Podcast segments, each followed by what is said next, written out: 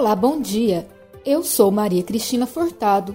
Estamos de volta aqui pela Rádio Universitária da UFG com os boletins informativos desta segunda-feira, 3 de maio. O ouvinte da Rádio Universitária acompanha durante todo o dia informações sobre a Universidade Federal de Goiás, Goiânia, Goiás, Brasil e o mundo. Ouça a Rádio Universitária pelos 870 AM pelo site radio.fg.br e pelo aplicativo Minha UFG.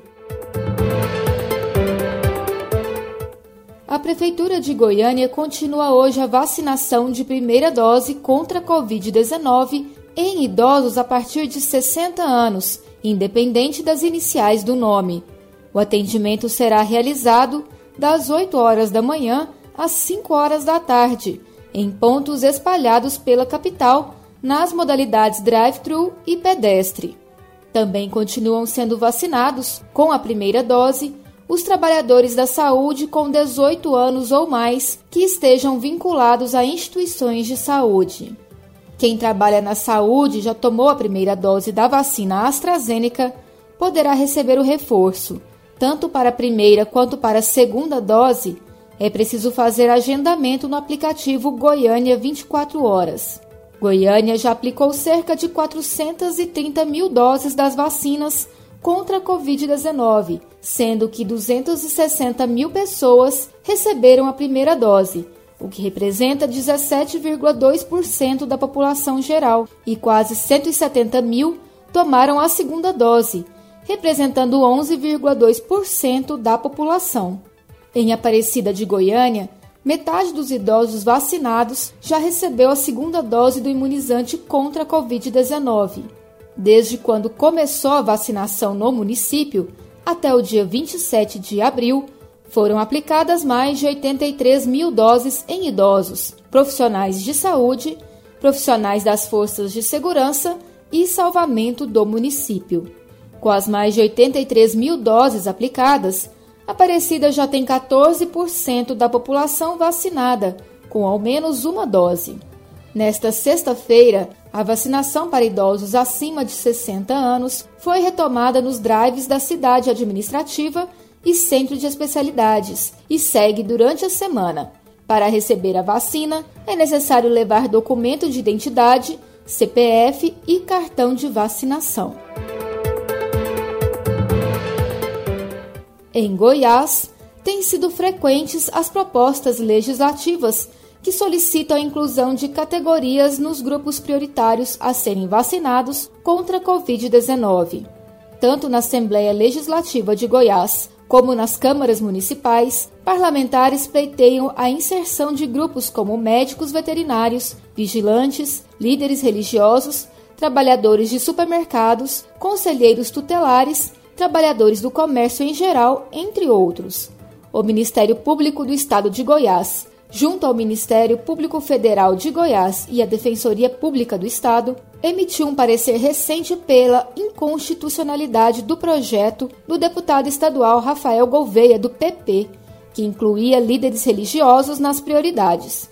As propostas contrariam o que já foi determinado pelo Plano Nacional de Imunização feito pelo Ministério da Saúde e que deve ser seguido pelos estados e municípios. Com base no portal da Assembleia Legislativa de Goiás, há 10 projetos em tramitação na Casa, que sugerem prioridade a algum grupo. Um deles é do deputado estadual Alisson Lima, do Solidariedade, e pede a inclusão de usuários do transporte coletivo. O Plano Nacional de Imunização já contempla os funcionários do setor, mas o parlamentar argumenta que os usuários também estão expostos ao vírus devido a aglomerações.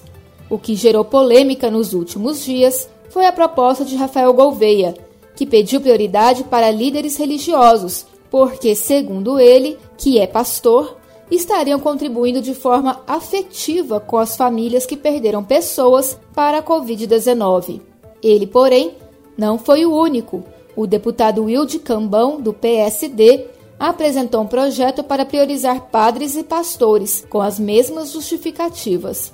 Em Goiânia, na Câmara de Vereadores, há pedidos para a inclusão de professores, garis e pessoas com deficiência, que já são contempladas. A manifestação dos Ministérios Públicos e da Defensoria Pública, apesar de se referir à proposta de Gouveia, explica que esse tipo de matéria fere princípios constitucionais, porque invade a competência do Executivo e fere o princípio da isonomia.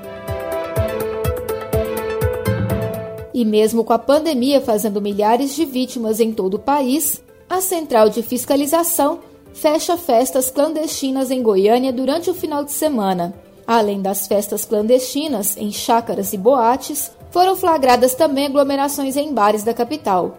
No setor marista, uma boate foi fechada com 500 participantes. Apesar de autuada e fechada, a boate voltou a funcionar no dia seguinte, resultando na condução do proprietário pela Polícia Militar por crime de desobediência. Uma festa também foi flagrada com quase 200 pessoas no Parque Bom Jesus. Somente na noite da última sexta-feira foram verificadas nove denúncias de aglomerações e poluição sonora em bares e boates, festas ou eventos clandestinos, além de funcionamento após o horário permitido. Ao todo, foram aplicados 10 autos de infração, duas interdições e uma intimação fiscal. Ainda, 26 pessoas sem máscaras foram identificadas e autuadas pela Guarda Civil Metropolitana.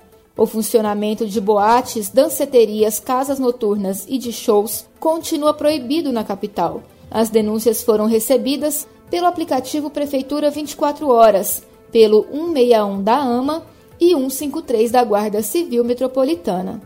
Em Aparecida de Goiânia, a situação não foi muito diferente. A ação de fiscalização no fim de semana interditou uma boate no setor Garavelo. De acordo com os fiscais, o espaço funcionava de forma irregular.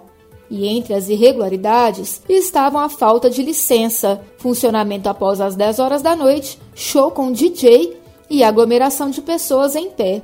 A multa foi no valor de R$ 22.600 e as 80 pessoas que estavam na boate foram multadas por não usarem máscara. Uma distribuidora de bebidas no setor Retiro do Bosque também foi interditada. Os agentes chegaram ao local por denúncia de perturbação do sossego devido ao barulho de um carro com som automotivo. O veículo foi apreendido e encaminhado para o pátio da Secretaria Municipal de Meio Ambiente, Outros três veículos com som automotivo foram apreendidos, sendo dois em ocorrência no setor Sítio Santa Luzia e um no setor Parque Itatiaia. Prefeitura de Aparecida de Goiânia, na região metropolitana, vai adotar carros elétricos compartilhados no serviço público. A iniciativa faz parte do projeto Cidade Inteligente, que está sendo desenvolvido no município. Também faz parte a implantação de aulas de robótica nas escolas de ensino fundamental. Os carros vão circular em trajetos curtos entre a cidade administrativa e o centro de Aparecida, onde estão órgãos da administração municipal. Os veículos têm autonomia de até 100 km e velocidade de até 80 km por hora. Eles irão substituir automóveis da frota do governo. Aparecida de Goiânia será um dos pioneiros do país, ao lado do governo do Distrito Federal, em adotar carros elétricos em sua frota. O prefeito de Aparecida, Gustavo Mendanha, destacou que o investimento tecnológico visa otimizar a gestão pública, transformar o município em uma cidade inteligente e dar maior eficiência na prestação do serviço público. Sim, eu estive visitando a BDI, o presidente Igor Calvetti, além de vários projetos importantes que nós estamos em tratativas dentro do projeto Cidade Inteligente, um dos que me chamou a atenção foi a utilização de carros elétricos para servir o poder público. Nós temos as nossas secretarias que não estão na cidade administrativa, e principalmente uh, nesse trânsito com documentos, utilizar um carro elétrico, uh, usa energia sustentável.